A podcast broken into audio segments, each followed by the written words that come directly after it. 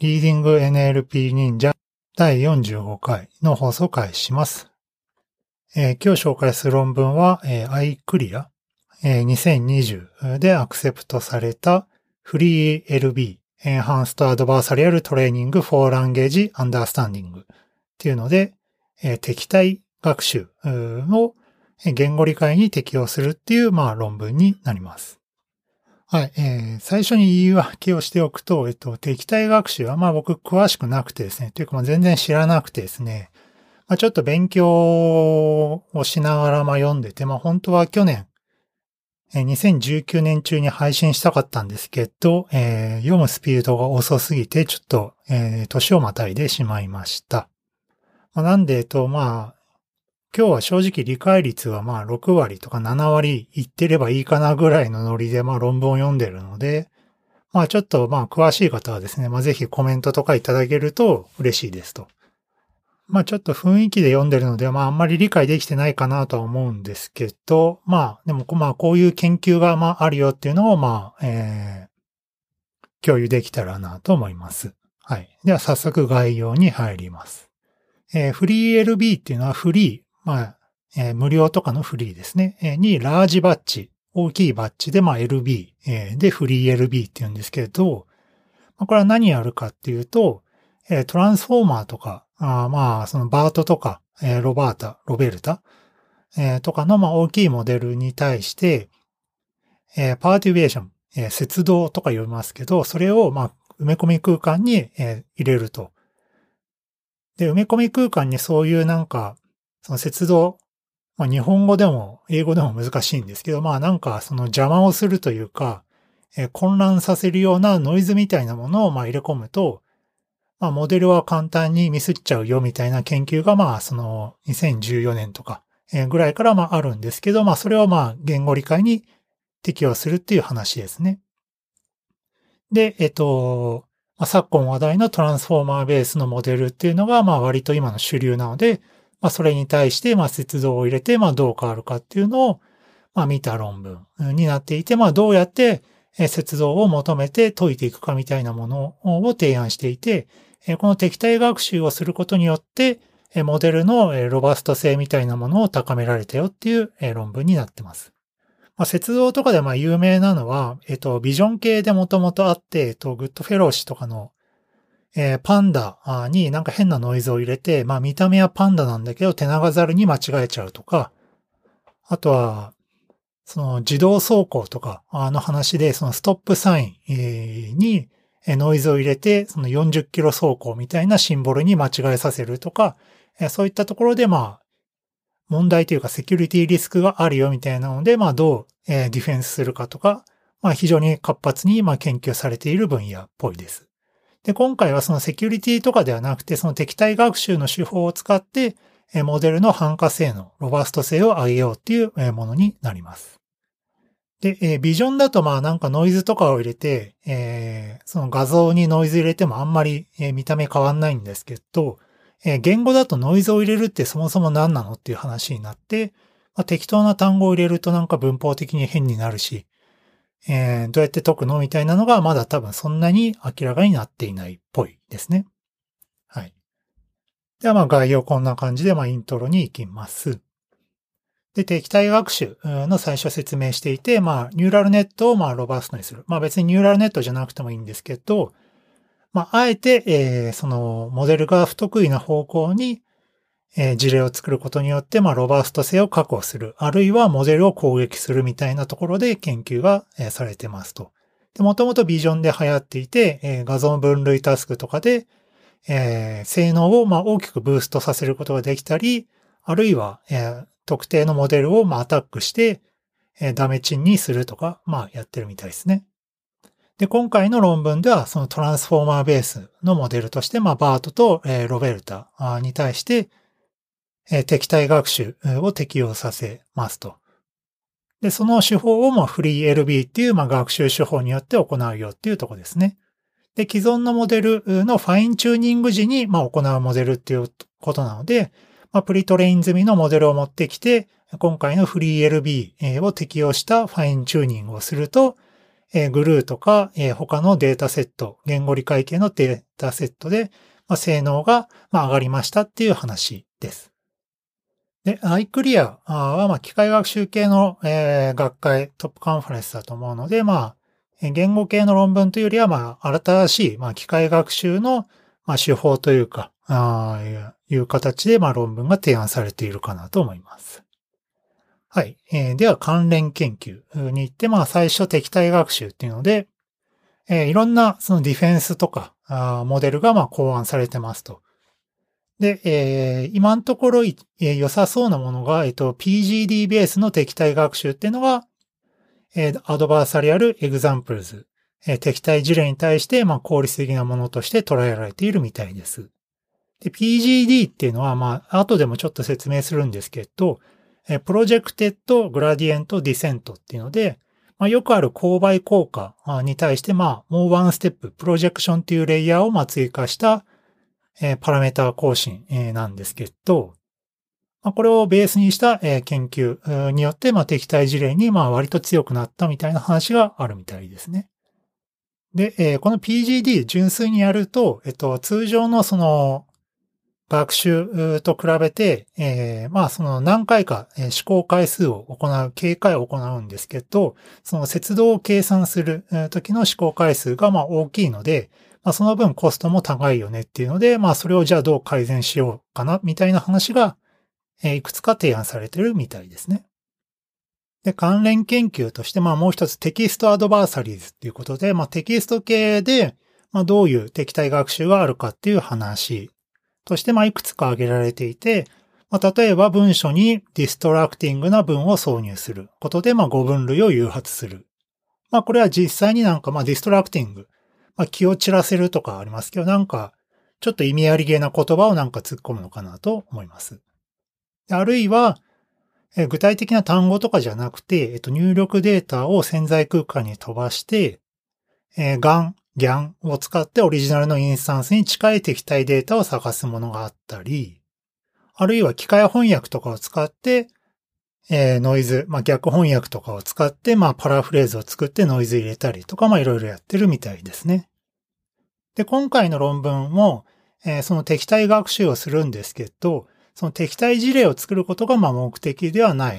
くて、その敵対学習の、えー、仕組みを使って、えー、モデルを眼見にしようっていう話なので、まあ、事例作成自体には、ま、特に、え、興味はないと。で、え、事例を作ることじゃなくて、モデルの眼見性を上げるみたいなところで、まあ、言語で、ま、どういう研究があるかっていうと、まあ、いくつかあるみたいで、まあ、えっ、と、一つ有名なのが、えっ、と、宮津さんの、えっ、と、バーチャルアドバーサリアルトレーニングっていうのがあって、えこれはどういうものかっていうと、ある、まあ、モデルが、まあ、確率分布 P っていうのを出しますと。入力 X に対して何らかの、まあ、え結果 Y っていうのを出し、出すので、まあ、予測分布 P の Y ギブン X っていうのがあると思うんですけど、まあ、その分布と、えー、節動を加えた分布。つまり P の Y ギブン X プラス節動っていうやつの分布の、えっと、距離がま小さくなるようにする。まあ、あるいは滑らかになるようにする。その距離関数、KL ダイバージェンスとかを使って、まあ、そこを節動を入れても、えー、あんまり、えー、変わらないというか、えー、滑らかに、え、動かすような分布を考えるっていうので、まあ、バーチャルアドバーサリアルトレーニングっていうのが、え、結構有名みたいです。バーチャルっていうのは何かっていうと、多分、僕の解釈ですけど、実際の実事例としてなんか、そういう文を作ったとかではなくて、その X プラス節動、そのベクトル間でのまあ計算で、その X からちょっと違う X ダッシュに変わるので、まあ、その X ダッシュをバーチャルって言ってるんだと思います。あとは他の研究で文字とか単語、その潜在空間じゃなくて実際に、えー、語として入れ替えちゃうっていうのもまああったりするみたいですね。で、これらの研究っていうのはまあすごいシンプルなモデルを使ってるか、あるいはテキスト生成タスクで行われているらしいと。なので、今回の研究ではトランスフォーマーベースの、えー、今主流なモデルを使って、えー、さらに言語理解系のタスクで、まあ、どう変わるかっていうのを、まあ、見てみたいっていうので、えー、その視線上として、えー、選ばれています。はい。じゃあ次に言語理解のための適体学習っていうので、今回提案するそのフリー LB とか、PGD ベースのものとかの解説をしていきます。まあ、ここ一番怪しいんで、えー、よくわかる人はですね、ぜひコメント欲しいんですけど、まあ、できるだけ、え、嘘のないように言いたいと思います。で、今回は、えっと、バートとロベルタっていうのを使うんですけど、えー、これの、えー、どこに、えー、そのパーティベーション、えー、接動を入れるかっていうと、え、埋め込み空間、え、バート・ロベルターと、え、BP を使ってるので、その BP の埋め込みをコンキャットしたもの。これを X と呼びますけど、X じゃないや、え、Z か。え、BP をコンキャットしたものがあって、まあそれを、え、ベクトル Z として表して、その埋め込み空間を V とすると、入力っていうのは、入力 X っていうのは X イコール VZ という形でその埋め込み空間 X っていうのが得られますと。で、この X に対して、摂動を入れるっていうのがこのモデルになるので、まあ、先ほどの、まあ、宮戸さんとかの virtual adversarial training と基本的には同じ形をとります。要は、 fine-tuning 時にこの摂動、摂動っていうのを入れて、えー、ロスを、ま最大化する。かつ、えー、モデルとしての、えー、リスクっていうのは最小化するっていうので、ミニマックスえー、式1番になってるんですけど、えー、摂動を入れた時のロスが、え、最大になるようにしつつ、え、モデルの最終的な、え、リスク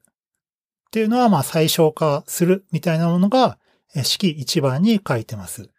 で、さらに、えっと、PGD って書いてて、何を言ってるかっていうと、PGD っていうのは、 projected gradient descent。なので、まあ、SGD で、まあ、似たような名前がありますけど、まあ、えっと、基本的には同じというか、えっと、同じ文脈になっていて、え、SGD に対して、まあ、一つ制約条件を追加したっていうのが、この PGD になっています。で、この辺が式1番、2番と、えっと、今回の一周、えー、言い忘れてましたけど、347番に、えー、PGD の説明している、まあ、外部の資料を貼っておいたので、まあ、これを見るとまあわかりやすいかもしれないですね。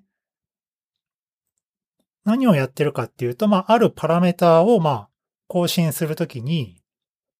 その勾配と、えっと、何らかのステップ、ちっちゃいステップですね。を引いてあげると、まあ、新しいパラメータになるっていうのが普通の SGD だと思うんですけど、えー、PGD だとその勾配で更新した後にさらにプロジェクションするっていうところで、えー、ここの、えー、異臭のとこの図では、えー、特定の範囲内、えー、のエリアに対して再プロジェクションするみたいなものが、まあ、書いてあります。で、今回の論文で言うと、そのデルタ接動っていう、接動デルタっていうのはフロベニウスのノルムがあるイプシロン以下になるようにするっていう条件下で、えー、グラディエントディセントするっていう風な、えー、意味合いになります。要は、接動っていうのは、まあ適当にゴミデータを入れればいくらでも変えられると思うんですけど、まあできるだけ、えー、わずかなデータで、えー、そのモデルを狂わせたいので、まあそれ、そういう制約が加わってるわけですね。この制約がないと、その、接動っていうのはまあ邪魔をすることなので、まあ X と全然関係ないすごい大きい値とか入れれば、まあモデルは絶対ずれるので、まあそれをできるだけ小さい制約にしてどれだけずらせるかっていう、まあ、えー、ゲームになってるわけですね。まあ、こういうのをまあ PGD っていう形でまあ実現するらしいですね。で、えー、基本的には最近のモデルだとまあこの PGD を使って、えー、このミニマックス、えー、暗転問題みたいなものを、暗転問題みたいなものをまあ解いているっていうのが多いみたいですと。で、今回提案するそのラージバッチ、フリー LB、フリーラージバッジ、えー、は、まあどうやるかっていうのを説明する前に、えー、ベースラインとしてフリー AT っていうのと、えー、YOPO、YOPO、ちょっと名前わかんないですけど、えー、こういうモデルがまああって、これらも、えっと、PGD ベースのものというか、その PGD っていうのはその、まあコストがかかってしまうっていうのをまあ、えー、改善するっていうので、このフリー AT とかヨポとか書いてるんですけど、まあ、どういうことかっていうと、えー、通常の、えー、学習データに対する、S、SGD の、まあ、学習の時、まあ、フォワード、バックワード、普通は一回一回やればいいんですけど、まあ、その計算結果をまあ利用することによって、えー、節動を、えー、計算しやすくするみたいな、えー、研究がいくつか出ているみたいですね。これら辺がまあフリー AT 予報っていうので、まあフリーっていうのはこのただ乗り、その通常の SDG の、えー、学習時のそのパラメータシーターで、ロスを変微分するみたいな時のパラメータをまあ使い回すみたいなところでフリーみたいなことを言っているっぽくて、この今回提案する論文のフリー LB のフリーも、そういう意味で、通常の学習時のバックワード、そのパラメータシータに対するバックワードの計算を使い回すぜみたいなところでフリーって言ってるみたいですね。で、アルゴリズムは、1番に載ってます。で、えー、アルゴリズム1番の、えー、メインとなるのが、えー、6行目から13行目、えー、かなと思っていて、えー、複数の PGD イテレーション、具体的には警戒の、えー、PGD のイテレーションをしますと。で、この時に、えっと、パラメータシータの変微分の結果をまあ使うんですけど、えー、この時の勾配っていうのは、えー、どんどん警戒分足していきますと。で、えー、モデルの、モデル自体のパラメーターっていうのは、えっと、その警戒、えー、勾配を貯めた後に一括でボンってやるっていう形で実現しているみたいですね。で、えー、節動自体はこの警戒、えー、分更新しているような形で、えー、計算がされています。なので、えっと、この論文、でこの手法の特徴としては、えー、入力 X、まあ、あるミニバッジ一つ分だと思うんですけど、これに対して警戒分の節度を計算していると。で、モデルのパラメーター自体は、えー、その蓄積した、えー、勾配で一括でバーンってやるので、まあそれは一回分の計算で済んで、まあラッキーというかまあ安いと。で、えー、警戒分計算しているっていうことは、その一つのバッチ X しかないのに対して、その節度を加えたものが、まあ、稽古のバリエーションが生まれるっていうことで、まあ、競売にデータ数がなるよみたいなことになるので、まあ、仮想的にそのバッジが競売にまあ大きくなると、まあ言ってもいいかなっていうので、えー、ラージバッジってまあ言っているっぽいですね。なので、フリー LB っていうのは、フリーっていうのは、えー、通常の学習の勾配の、えー、計算の再利用と、LB っていうのは、その警戒の、その、警戒の PGD イテレーションによって、えー、その X の周辺がまあ強くなるよっていう形で、まあラージバッチって言っているっていう感じだと思ってますと。はい。で、これがまあフリー LT とか、まあヨポとかと、まあどう違うかっていうのはまあ、ちょっとそれぞれの論文を見ないと、まあ、細かい変化点っていうのはよくわかんないなと思ったんですけど、まあ、このフリー LB 単体でもまあ面白いかなとは思います。で、さらに、えっと、ドロップアウトも適用していて、まあ一般的にその敵対学習ってドロップアウトとかあんま使わないらしいんですけど、まあロベルタとかではファインチューニング時にドロップアウトを行っていると。なので、まあ、PGD の各イテレーション、警戒のイテレーションで、まあ、え異なるネットワークに対して接続っていうのを、まあ、計算するみたいな話になるんですけど、えー、まあ、ここもちょっと説明、えー、ちょっとよくわかんなかったんですが、えー、今回の研究では、えっと、各ステップ、その警戒の PGD イテレーションで、えー、同じマスクを使った、同じマスク、まあ、ドロップアウトですね、えー、を使ったネットワークに対して、えー、実行したみたいです。それが、まあ、式4番に書いてます。はい。で、ここまででまあ難しいというか手法に関しては終わりで実験について入っていきます。実験は、えっと、グルーっていうまあ有名な、え、9個の言語理解のタスクセットで、まあ他に ARC っていうまあ科学系の質問の選択問題みたいなやつと、えー、コモンセンス QA っていうなんか物理現象とか、まあそういったものの、まあ人ならまあすぐわかるみたいな問題の QA データセットで実験をしています。で、まず最初テーブル1番が、えー、グルーの結果になっていて、えー、PGD とフリー AT とフリー LB を、えー、比較しています。で、FreeLB はまあ、一貫してどのデータセットでも他の手法よりも高くなっているっていうのがわかります。まあ、グルー自体がもう9割超えしている感じになってはいるので、まあその伸び幅みたいなのは大きくはないんですけど、まあ確かに一貫して、まあわずかですけど、まあポイントがどれも改善していますね。ちなみにオープンレビューの方で、えー、スーパーグルー使えよみたいな、えー、ツッコミがレビューアーからあったんですけど、まあそれはちょっと、まあ、かわ、かわしてました。かわしてまあ、スーパーグルーの実験結果はないみたいです。で、またグルーの評価サーバーに送ったものが、まあ、テーブル2に書いてあって、まあ、評価サーバーなので、まあ、テストセット、まあ、公開されてないと思うので、まあ、そこで、まあ、評価しましたっていう結果においても、えー、良かったと。まあ、ズルしてないよっていう形で、まあ、えー、テーブル2に載せていると思います。まあ、これも BERT で、まあ、1.1ポイント、 RoBERTa で、まあ、0.3ぐらい、まあ、改善しているっていうので、まあまあ、えっと、いいんじゃないでしょうかっていう感じですね。で、また、えー、テーブル3に ARC 及びコモンセンス QA もあるんですけど、まあ、ここでも性能をブーストできていると。で、えー、次に ablation study、えー、で、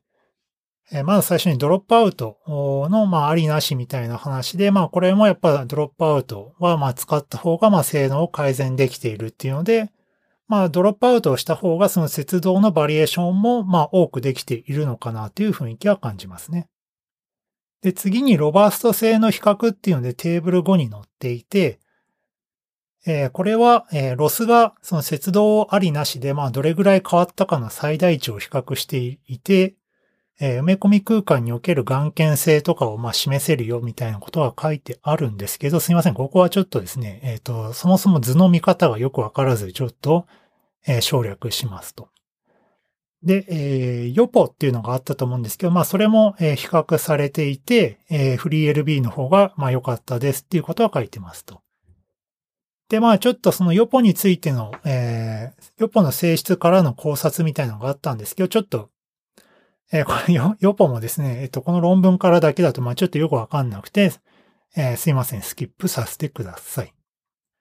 はい。えー、で、最後、結論です。えー、今回は言語理解を改善するためのフリー LB、フリーラージバッチという敵対学習のアプローチを提案して、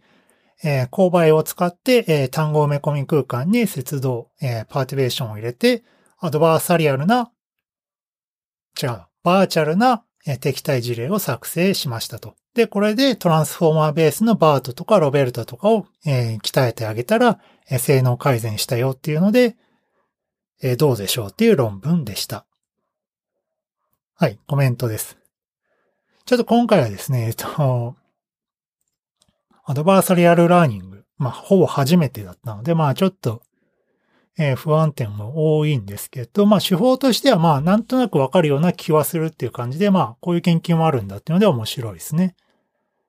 その、まあ、勾配を使うことによって、そのモデルの得意不得意みたいなのがあるので、まあ、それで、攻撃されたり、あるいは、そこを強くしたりっていうので、まあいろいろ研究がされているみたいで、えー、宮津さんのバーチャルアドバーサリアルトレーニングとか、えー、非常に面白そうなので、まあ読んだ方がいいかなっていう話。で、えー、接動をじゃあどうやって求めるのかっていうのと、えー、接動を求めて、えー、パラメータシータをまあいつ更新するかとかで、まあどの辺でその学習時間っていうか、まあその辺がまあ多く時間がかかってしまうので、え、うまく節約するか、